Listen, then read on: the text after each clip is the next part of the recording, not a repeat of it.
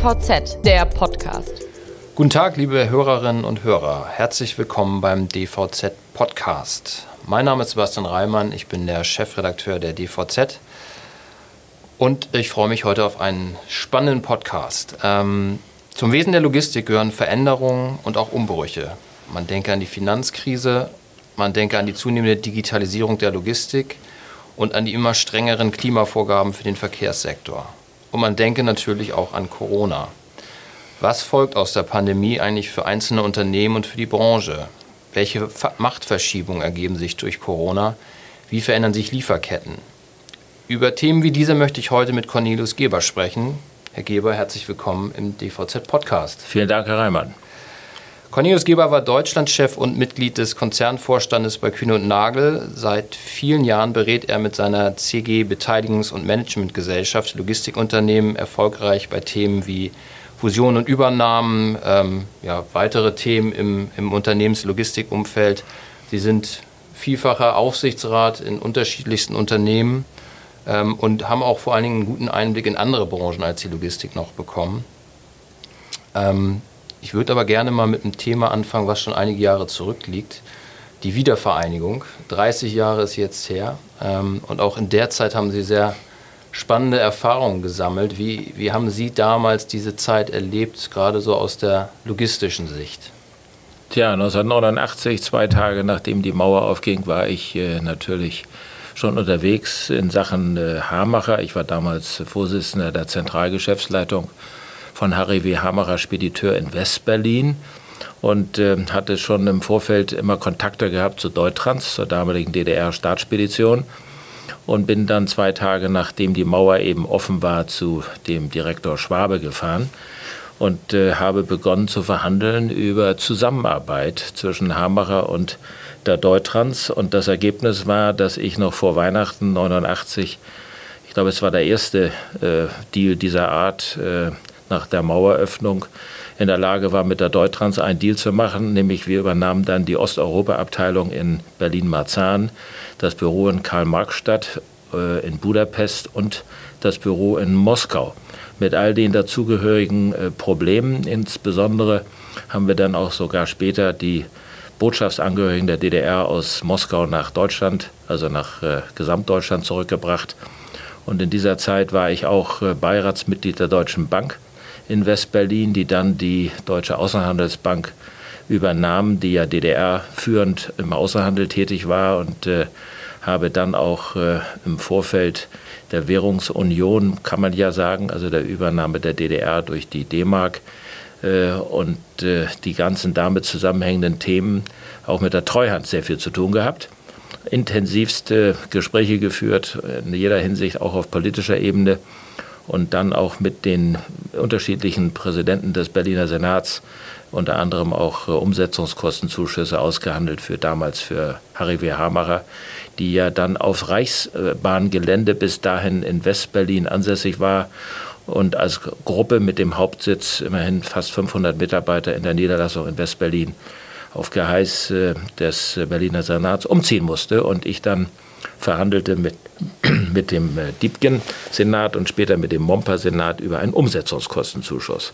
Also wir haben dann äh, eine ganze Menge gemacht und ich bin sehr stolz darauf, dass es mir in der Folge gelungen ist, nach erfolgter Restrukturierung der Firma Hammerer diese dann an Japaner zu verkaufen. Und ich wurde dann, ich glaube, nach Ron Sommer, der bei der Sony im Board war in Japan, der einzige, die einzige sogenannte Langnase, die dann zu dem damaligen Zeitpunkt Aufsichtsrats- und Boardmitglied eines japanischen börsennotierten Konzerns war. So begann meine Laufbahn, äh, was das Thema Unternehmertum anbetrifft, denn in der Folge habe ich die Firma erfolgreich verkauft das war eigentlich mein erster Deal und ich kehrte dann auch äh, zum zweiten Mal in diesem Falle zu Kühner Nagel zurück. Was war das denn für eine Zeit? War das vor allen Dingen eine, eine, aufregende Zeit? War das alles was Neues? War das irgendwie auch chaotisch? Oder wie muss man sich so Spedition, Logistik in der in der damaligen DDR und in der Wendezeit dann vorstellen? Also es gab natürlich äh, kein Internet, es gab darüber hinaus kein wirkliches mobiles Netz. Wir sind mit dem C-Netz rumgefahren in der damaligen DDR und haben uns äh, äh, im Grunde genommen auf den Berg stellen müssen, irgendwo auf einer Anhöhe und haben versucht dann zu kommunizieren mit Westdeutschland. So fing das an. Die Menschen waren äh, natürlich alle sehr aufgeschlossen. Ich weiß noch, dass ich äh, als allererstes, als ich darüber fuhr, eben wie gesagt zwei Tage nachdem ich, äh, äh nachdem das möglich war, dann äh, in äh, Ostberlin zum Essen ging und äh, mir für wenig Geld eine sehr leckere Roulade bestellen konnte, irgendwo in einem Restaurant mit meinem Berliner Niederlassungsleiter und außerdem einen Friseur ausprobierte, der dann für 75 Pfennig West mir die Haare einigermaßen ordentlich schnitt. Auch das hatte ich einmal gemacht. Nein, man hat, da, man hat da sicherlich eine Zeit erlebt, wo Menschen sehr, sehr offen waren und noch nicht geprägt war durch das, was später immer wieder mit Recht auch teilweise äh, an Kritik gegenüber Treuhandaktivitäten geäußert wurde, waren wir damals wirklich Pioniere. Ich erinnere, dass äh, auch mein späteres äh, Unternehmen, wo ich dann ja wieder tätig war, Kühn und Nagel, sehr schnell bekannt, sich dort tätig äh, zu werden, zusammen mit Chibo. Wir als äh, haben sehr erfolgreich äh, seinerzeit äh, das Rubel-Clearing für uns nutzen können. Überdurchschnittlich viel Geld in sehr kurzer Zeit verdient, weil es ja damals noch Umrechnungskurse von 1 zu 12 gab. Und äh, haben dann den ganzen Strukturwandel, der dann sich über die Branche im Grunde genommen äh, auch insofern ergab, als dass wir sehr schnell flächendeckende Strukturen haben aufbauen müssen, um die Feinverteilungsanforderungen unserer Kunden zu erfüllen. Den haben wir dann in einer, in einer sehr großen Geschwindigkeit umsetzen müssen. Ich denke, dass das, äh, was wir da am Anfang erlebt haben, eine, eine besonders herausfordernde Phase war, insbesondere für diejenigen, die äh, den Wandel, der ja so schnell kam, mental nicht so richtig haben verdauen können und sich irgendwo dann auch teilweise zurückgesetzt fühlten, weil wir natürlich auch in bestimmter Hinsicht sehr konsequent sein mussten, wenn wir feststellten, dass die Anforderungen an zukünftige Mitarbeiter im Unternehmen nicht den unsrigen entsprachen. Da mussten wir natürlich handeln und mussten uns dann äh, auch teilweise sehr schnell von diesen Menschen trennen.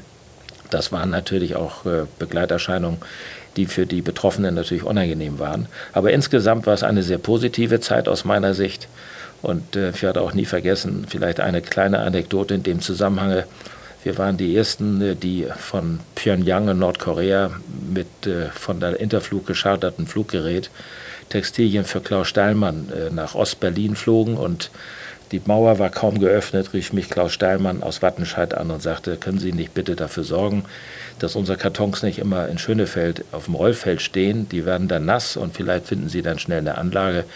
Die fanden wir dann auch und das war die sogenannte Mehrzweckhalle des Flughafens Schönefeld, wo dann äh, zum damaligen Zeitpunkt äh, eigentlich Mitarbeiter geschult wurden. Die Stühle standen dort noch drin und an der Wand hingen Marx und Engels. Aber innerhalb von kürzester Zeit waren die beiden Herren von der Wand verschwunden. Die Halle wurde für uns freigemacht und wir waren in der Lage, dann die äh, ankommende Ware dann zwischenzulagern äh, in dieser Halle. Und äh, das waren so Dinge, wo ich sage, dass die handelnden Personen auch sehr schnell, auch gerade diejenigen, die für Staatsbetriebe tätig waren, in der Lage waren, sich umzustellen auf die neuen Anforderungen. Mhm. Ich glaube, wir haben jetzt ja auch wieder irgendwo einen historischen Moment mit Corona. Ähm, sicherlich in einem ganz anderen Kontext, aber historisch, glaube ich, wenn man später mal darauf zurückblickt, wird es mit Sicherheit sein. Ist auch ein großer Umbruch. Was glauben Sie, wie wird sich die Logistik durch, durch Corona wandeln, wenn Sie so, so drei Elemente vielleicht mal nennen? Was, welche werden das sein?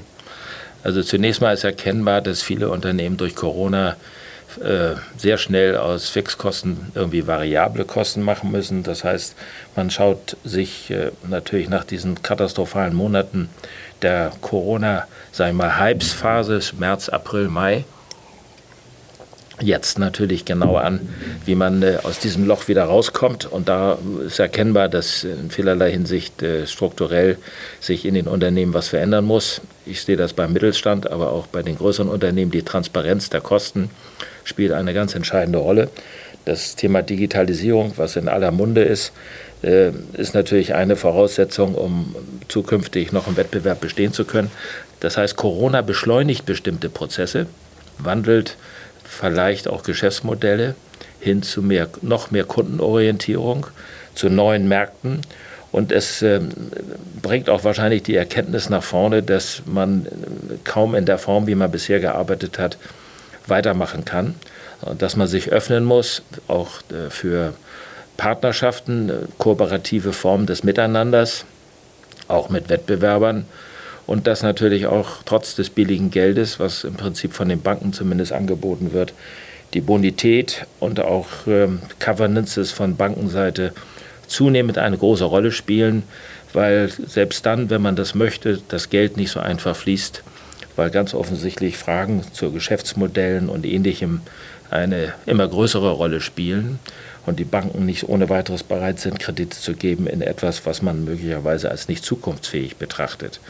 Das heißt, das ist eine doch für manche äh, neue Erkenntnis, äh, dass die eigene Eigenkapitalausstattung nicht ausreichend ist, um diesen Wandel erfolgreich zu managen, da ja zwei Dinge zu tun sind. Zum einen wegbrechendes Geschäft, schlechtere Zahlen sind aufzufangen und nebenbei muss man auch noch investieren in die Zukunft. Das macht es alles nicht einfacher. Deshalb glaube ich persönlich, werden wir spätestens dann, wenn bestimmte Kurzarbeiterregelungen möglicherweise im nächsten Jahr auslaufen, doch eine gewisse Zäsur erleben, gerade bei Dienstleistern, die in der Vergangenheit möglicherweise sich nicht ausreichend genug vorbereitet haben auf solche Zeiten. Ich glaube, bevor wir dann gleich mal so zu dem ganzen Thema Kooperationsformen, neue Geschäftsmodelle auch gerade für Speditions- und Logistikdienstleister kommen, ähm, Sie haben gerade angesprochen das Thema Finanzierung über die Banken ja letztendlich dann auch, ähm, die dort auch durchaus zurückhaltender sind. Ähm, es gibt die Vorgaben, dass das Eigenkapital entsprechend eingebracht werden muss. Nun kennen Sie sich ja auch sehr gut in dem ganzen Bereich der Finanzinvestoren aus, haben, haben viel mit denen zusammengearbeitet, haben entsprechende Erfahrung. Ähm, werden die künftig eine größere Rolle in Spedition und Logistik spielen?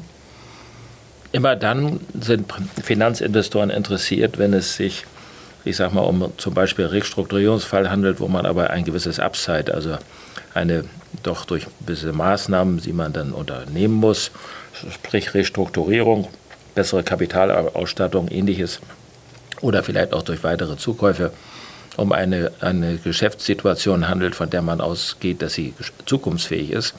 Aber wo man nicht bereit ist zu investieren, ist äh, zweifellos in klassische Speditionen, in Landverkehre, niederpreisiges Margengeschäft, alles das, was sozusagen nicht wirklich ähm, mit Mehrwertdienstleistungen zu tun hat. Aber wenn es sich um Firmen handelt, die dann äh, doch auch in der Lage sind, gewisse äh, Internationalisierungsstrategien ihrer Kunden zu unterstützen. Ich denke beispielsweise an die Automobilindustrie, die ja doch sehr stark auch in China präsent ist. Und die Frage, äh, wie sich die Wertschöpfungsketten im Zusammenhang der nach meiner Einschätzung weiter sich entwickelnde Globalisierung möglicherweise weiter anpassen müssen an äh, sich verändernde hm, Käuferverhalten, dann kann ich mir sehr gut vorstellen, wenn man das geschickt macht, dass man auch heute noch Logistiker gut äh, an internationale Finanzgruppen verkaufen kann oder aber zumindest Geld einsammeln kann für qualifizierte Minderheiten. Wobei die Frage eben der Strukturierung solcher Deals äh, dann äh, im Einzelfalle sehr differenziert betrachtet werden muss, da nicht alle Unternehmen oder Unternehmer gleichermaßen bereit sind, auch äh, Mitspracherechte und ähnliches abzugeben, was äh, natürlich eine unbedingte Voraussetzung ist für ein partnerschaftliches Miteinander, dass man vor allen Dingen auch eine klare gemeinsame Vorstellung entwickelt für den Weg, den man gemeinsam eben zu beschreiten gedenkt. Sprich, äh, wie will das Unternehmen, das sich jetzt in einer gewissen Schwächephase befindet, äh, sich in den nächsten drei bis fünf Jahren äh, entwickeln? Welche Vorstellungen haben die Manager oder, der, oder die handelnden Gesellschafter in dem Zusammenhang? Und äh, wie weit sind sie sich bereit, auch in die äh, durch entsprechende Milestones, die man miteinander verabreden muss, bereit dann äh, zu committen, was die Zielerreichung anbetrifft? Das sind so die Fragestellungen, die sehr häufig dann dazu führen, dass es eben nicht zum Deal kommt weil natürlich dieses partnerschaftliche Miteinander, äh, das äh, ist sehr schwer herstellbar, wenn nicht von vornherein doch eine gewisse Vertrauensbasis da ist, auf beiden Seiten sich dann auch gemeinsam diesen doch teilweise sehr kritischen Fragen zu stellen. Und der Unternehmer muss sich dann sehr klar werden, ob er bereit ist, sich dann auch, äh, ich sage das mal im besten Sinn, oder die Bettdecke schauen zu lassen, damit dann klar wird, äh, wo steht das Unternehmen wirklich und diese kritische Bestandsaufnahme im Vorfeld eines solchen Deals äh, weit über eine normale Due Diligence hinausgehend, weil es eben auch die strategischen Fragestellungen mit beantworten helfen muss, ist unbedingte Voraussetzung für einen Finanzinvestor, sich da zu engagieren. Mhm. Nun ist ja eine große Veränderung auch, dass im Zweifel noch mehr ähm, Einfluss in Richtung Asien, in Richtung China in erster Linie auch ähm, ja, abwandert. Nun wird, in der Branche auch seit vielen, vielen Jahren schon darüber gesprochen, wann kommen eigentlich die Asiaten mal. Es gibt einzelne Beispiele, dass sich eine Costco in, in Piräus äh, engagiert. Der Hafen, so wie man es beurteilen kann, hat sich ja auch entsprechend entwickelt. Aber ist zu erwarten, dass, dass da noch mehr kommt, dass sich chinesische Unternehmen auch noch stärker im, im Logistikdienstleistungsbereich engagieren? Ich würde das vielleicht noch ein bisschen erweitern. Ich würde sagen, Asiaten, nicht nur Chinesen, auch asiatische sehr bedeutende Finanzinvestoren und große Family Offices, stelle ich fest, sind zunehmend interessiert an Infrastrukturinvestitionen, gerade in Deutschland. Und wenn es sich jetzt um Logistiker handelt, die aus, jetzt wieder auf die Chinesen bezogen, unter anderem eine starke Präsenz an der Seitenstraße haben können oder, oder zumindest dabei sind, sie zu entwickeln, dann hat das äh, nach meiner Einschätzung für Firmen, die Sie teilweise ja gerade genannt haben, eine ganz große Relevanz und ist möglicherweise attraktiv, ähm, näher angeschaut zu werden. Wobei man ja weiß, dass äh, selbst Alibaba äh, ja schon äh, sich intensiv hier auch gerade in Deutschland und in Europa mit dem Thema Paketdiensten etwas beschäftigt hat, aber bisher aus bekannten Gründen nicht zum Zuge gekommen ist. Also die Costcos und andere sind zweifellos sehr ernstzunehmende Player. Und das, denke ich, ist erst der Beginn, was wir in Piraeus gesehen haben. Und da müssen wir uns drauf, als Europäer darauf einstellen und die Logistiker müssen erkennen, dass sich möglicherweise auch Ladungsströme, insbesondere die Terminalbetreiber werden das sehen und jüngste Entwicklungen hier in Hamburg haben ja auch gezeigt, dass man zumindest erkannt hat, dass man sich in der Nachbarschaft von Piraeus selbst engagieren muss, um bestimmte Kundengruppen dann doch äh, etwas aus einer Hand anbieten zu können. Ich denke an die Hala und den Erwerb dort in Triest. Also ich glaube, dass äh, wir am Anfang dessen stehen, wobei äh, chinesische Investoren ja hier keineswegs beliebt sind in Deutschland. Das muss man auch nochmal ergänzend hinzufügen, weil man eben weiß, dass das Know-how abwandert und ähm, der Cultural Clash vorprogrammiert ist. In vielerlei Hinsicht funktioniert es nicht, weil der Anspruch der Chinesen an uns hier und umgekehrt, äh, wie wir Fair Play definieren, das stelle ich immer wieder fest, einfach nicht passt. Und deshalb glaube ich, ist es sinnvoll, eher über nicht-chinesische andere asiatische Investoren nachzudenken, die eher bereit sind, unsere Philosophien zu adaptieren oder zumindest anzupassen und zu akzeptieren in einer Form, dass man, äh, dass man nicht gleich das Gefühl hat, als Unternehmer weglaufen zu müssen. Und, und, welches Interesse haben die dann in erster Linie? Also kann, können die dann einfach gutes Geld verdienen, sag ich mal? Oder, oder ähm, ist das für die auch irgendeine Art von Verlängerung ihrer Wertschöpfung, wenn sie eben auch äh, hier in, in Europa dann wirklich selbst tätig werden? Auch das, zweifellos, aber auch das, die Bereitschaft und der Wunsch, sich in, äh, in Assets zu investieren, äh, in äh, langlebige sozusagen Gebrauchsgüter oder aber konkreter ausgesprochen in Infrastruktur, weil ich äh, doch davon ausgehe, dass äh, auf Dauer aufgrund der Liquiditätsschwämme in den Märkten, und das sage ich jetzt als Investor, und äh, dem enormen Anwachsen von, von Geldmenge, nicht nur in Europa, sondern in der ganzen Welt, der Wunsch nach Infrastrukturinvestitionen immer größer wird oder noch größer, als er sowieso schon ist, sein wird. Und äh, aufgrund des überdurchschnittlich hohen Wirtschaftswachstums im Vergleich zu dem Rest der Welt ist natürlich Asien und äh, da natürlich wahrscheinlich speziell auch China, aber eben nicht nur die, sondern ich denke auch Singapur, Malaysia und Korea, solche Länder, teilweise auch die Japaner, sind äh, doch sehr stark auf der Suche nach Investmentmöglichkeiten. Und wenn sich das verknüpfen ließe, aus deren Sicht mit einer intelligenten Dienstleistung, wie es ein Logistiker anbieten kann, dann ist das zweifellos äh, das Optimum, was man erreichen kann.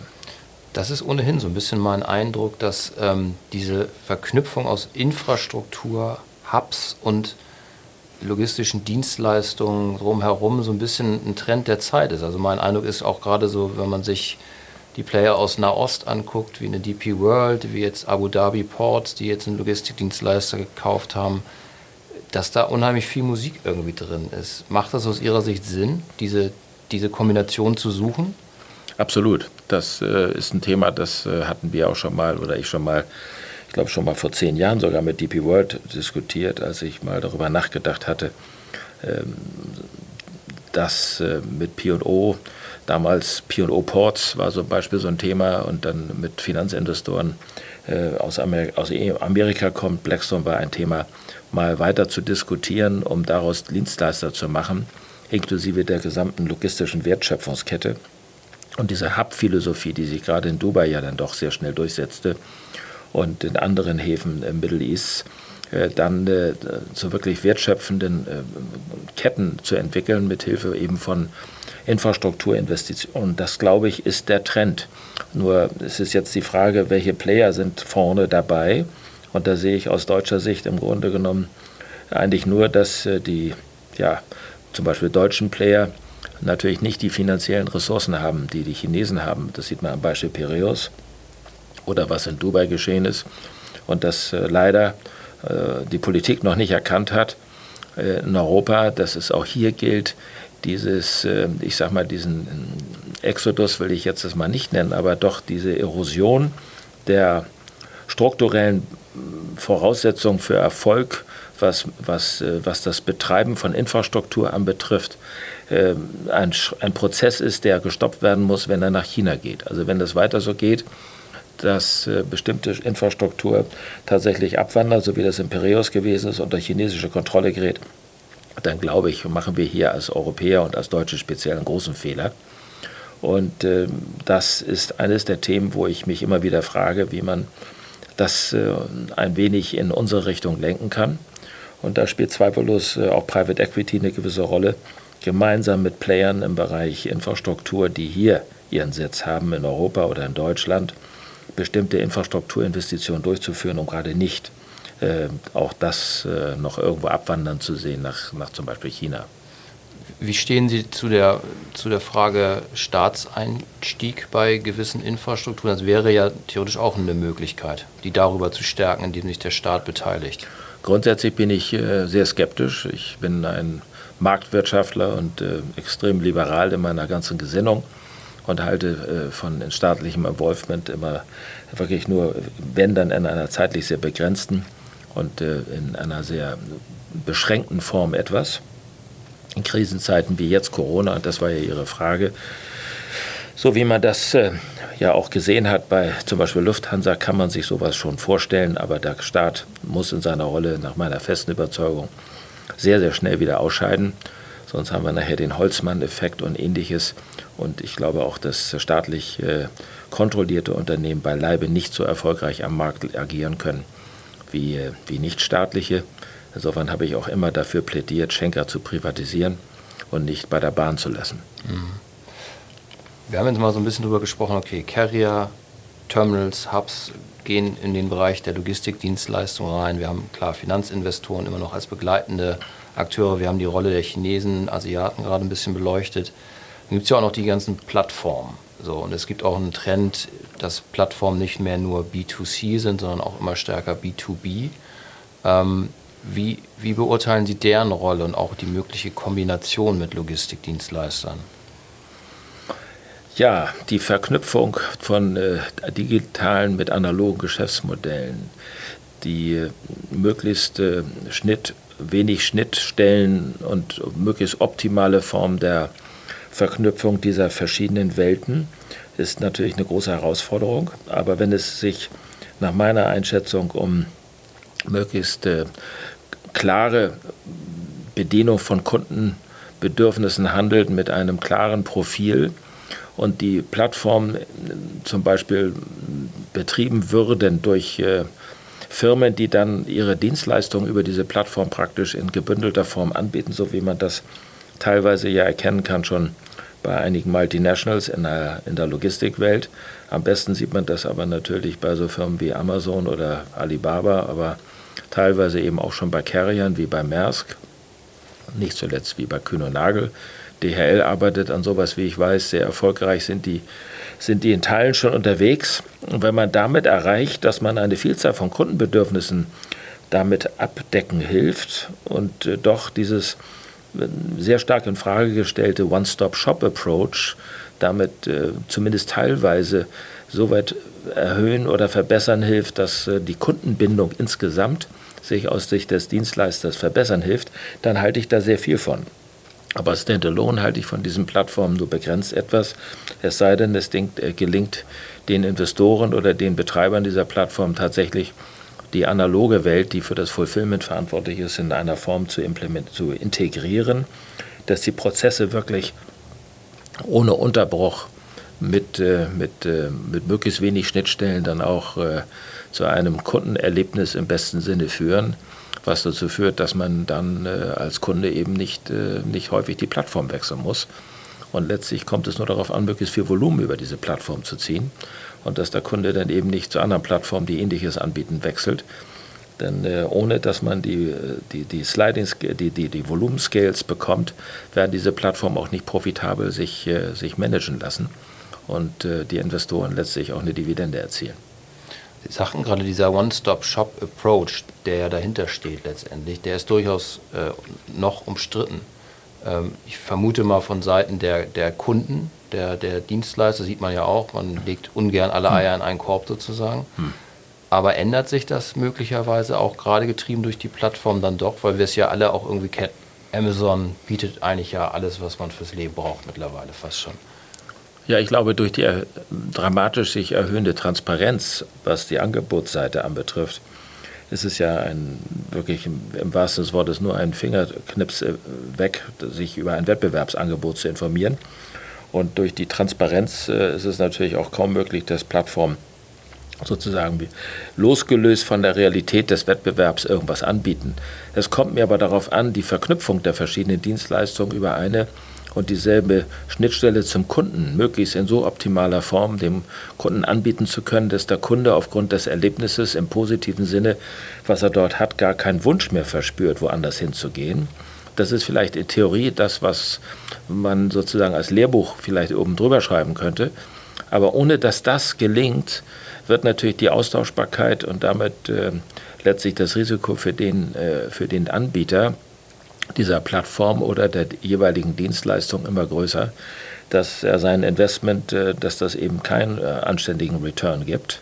Ich glaube, dass äh, wir in einer Welt leben werden, wo bestimmte Standards, die diese Dienstleistungen derartig, und das ist ja heute schon der Fall, transparent im Markt sind, was Kosten und Nutzen anbetrifft, dass es darauf ankommt, über diese Plattform Mehrwertdienstleistungen mit anzubieten, die vielleicht über das Erlebnis hinausgehen, dass man lediglich die Kostenseite vergleicht. Und äh, dieses äh, ist sozusagen eine andere Form von Open Book.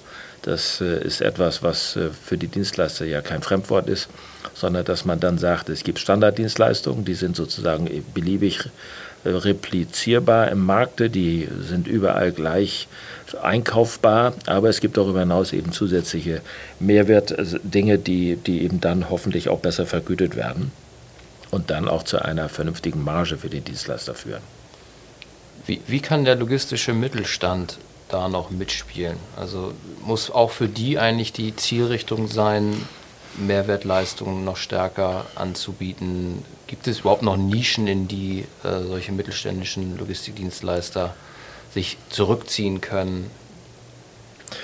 Ich glaube, dass der Mittelstand ja sehr meistens jedenfalls außerordentlich kundenorientiert in einer ganz engen Weise mit seinen Kunden kommunizierend sehr schnell und vielleicht schneller als äh, eine Plattform in Anführungsstrichen oder ein Groß, äh, ein, ein, ein Multinational-Dienstleister in der Lage ist, sich an diese Kundenbedürfnisse anzupassen. Das ist für mich äh, zunächst mal ein sicherlich ganz wichtiger Punkt, zu fragen, wie weit ist das eine, ein Konzept, sich äh, dauerhaft im Markt zu etablieren. Aber ich glaube auch, dass man als Dienstleister im Mittelstand sich mit anderen, wenn es sich um eigentlich reproduzierbare Dienstleister handelt, äh, die keinen wirklichen Mehrwert bringen, zusammentun muss, kooperativ miteinander sprechen muss, aber dass man sich auch gegenseitig dann klar sein muss, dass man äh, sich äh, einen gewissen Kundenschutz wird einräumen müssen. Und da hört es eben wahrscheinlich in der Praxis schon meistens auf, weil selten sind Dienstleister bereit, sich mit ihrem bisherigen Konkurrenten gemeinsam darüber klar zu werden, wie schaffen wir das eigentlich, demselben Kunden innerhalb eines bestimmten abgesteckten Rahmens zu bedienen, ohne dass man mit dem Wettbewerb, mit dem, in den Wettbewerb tritt mit dem anderen Dienstleister. Also ich glaube, die Frage der Digitalisierung, einmal was die eigenen Prozesse anbetrifft, kann man hier nicht genug betonen, das muss erfolgen, damit man von der Kostenstruktur her wettbewerbsfähig ist, Ad 1. Zweitens muss man, glaube ich, auch als Mittelständler sich über die Gedanken darüber machen, dass man international in der Lage sein muss, zumindest in diesen Märkten, in denen wir uns jetzt bewegen, äh, vielleicht Luftfracht mit anzubieten oder sich in speziellen Segmenten zu betätigen, wo der Kunde vielleicht tatsächlich auf einen besonderen Mehrwertdienstleistung, zum Beispiel bei Pharma, Logistik Wert legt, um äh, dann äh, ganz speziell den Bedürfnissen der Apotheken und ähnlicher äh, ich sag mal, Absatzkanäle äh, Genüge zu tun. Ähm, so Firmen in der Schweiz wie Galenica und andere, die sich ganz kundenspezifisch oder an ein Segment angepasst haben. Das, glaube ich, ist so ein bisschen die Zukunft. Und da wiederum kann man sich natürlich auch mittelständische Kooperationsformen vorstellen, wie in diesen mittelständischen Netzen, wie wir sie ja schon Jahrzehnte bald haben, in den Stückgutnetzen. Nur da ist es eben Brot- und Buttergeschäft. Und hier muss man sich überlegen, ob man im Bereich zum Beispiel der Pharmalogistik nicht ähnliche Dinge aufbauen kann. Teilweise versucht man das ja auch schon, wo man dann äh, in einer bestimmten Region mit bestimmten Partnern in anderen Regionen eng zusammenarbeitet und sich gegenseitig Exklusivität gibt. Äh, und Chance und, äh, und Risiko dann allerdings auch partnerschaftlich irgendwie miteinander teilt. Das führt mich zu dem Punkt, dass ich glaube, dass es dann in solchen Segmenten auch nur zu Fusionen kommen kann im Schluss des Tages. Man muss bereit sein, auch gesellschaftsrechtlich zusammenzurücken. Die unternehmerische Eigenständigkeit ist immer dann für meine Begriffe in Frage zu stellen, wenn es ein gemeinsames Miteinander eigentlich erforderlich macht, um Investitionen zu tätigen und auch um die Abläufe so zu, äh, zu rationalisieren und strukturieren, dass man dann auch nicht mehr äh, Probleme hat im, im sich abgrenzen was Regionen äh, anbetrifft, äh, die mehr Pickup oder mehr Delivery, äh, ich sag mal, Erfordernisse haben, sondern wo man miteinander gemeinsam dann über Profit und Loss innerhalb eines ganzen Netzes entscheidet und auch über die Maßnahmen, was die Preise anbetrifft, gegenüber existierenden oder potenziellen Kunden. Also ich glaube an, eine, an einen gewissen Zusammenschluss in bestimmten Segmenten des Marktes, die weit über das hinausgehen, was wir bis jetzt gehabt haben. Und das bezieht sich auch auf die klassischen Stückgutnetze, wie wir sie bis jetzt gekannt haben. Okay, aber das heißt, schlussendlich wird es in vielen Fällen dann nicht nur auf eine Kooperation hinauslaufen, sondern schon auch irgendwann auf eine, eine Fusion. Gesellschaftsrechtliche Verflechtungen, ja. ja. Weitestgehend dann vielleicht sogar in der letzten Konsequenz Aufnahme, Aufgabe der eigenen Identität zugunsten eines neuen gemeinsamen Miteinanders äh, unter einem neuen Corporate Identity, einem neuen Logo und einem Anspruch dann auch bestimmte Produkte in den Markt zu bringen äh, mit äh, offensichtlich geteiltem Risiko, weil alle an einem Tisch sitzen. Mhm. So wie die Paketdienste mal entstanden sind, ursprünglich. Wenn wir vielleicht nochmal zu einem letzten Thema kommen, mich würde nochmal interessieren, wie muss eigentlich Führung in Logistikunternehmen jetzt nach Corona äh, aussehen? Wie hat sich das durch Corona verändert? Worauf müssen Unternehmensführer äh, künftig besonders achten? Das ist eine sehr interessante Frage. Ich glaube, das kann man noch gar nicht abschließend beantworten, weil die Effekte durch äh, Homeoffice und ähnliches auf den, auf den Menschen, auf den Einzelnen äh, und auch auf die Frage der eigenen äh, Effizienz und Produktivität aus der Sicht des Unternehmens für mich jedenfalls noch nicht ganz transparent ist.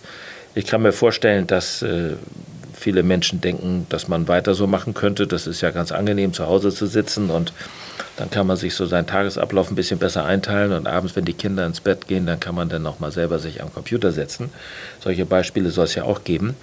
Für mich hat das alles eine gewisse Grenze, weil ich glaube fest daran, dass es wichtig ist, dass man auch sein Gegenüber nochmal in die Augen schaut und äh, das Wir-Gefühl, das äh, Management und auch äh, in den verschiedenen Management-Ebenen die Frage der der Mobilisierung auch von äh, Motivation und äh, der Bereitschaft, sich einzubringen in, äh, in auch Kritik, in positives Miteinander in einem Unternehmen, das lebt sehr stark von dem persönlichen Kontakt.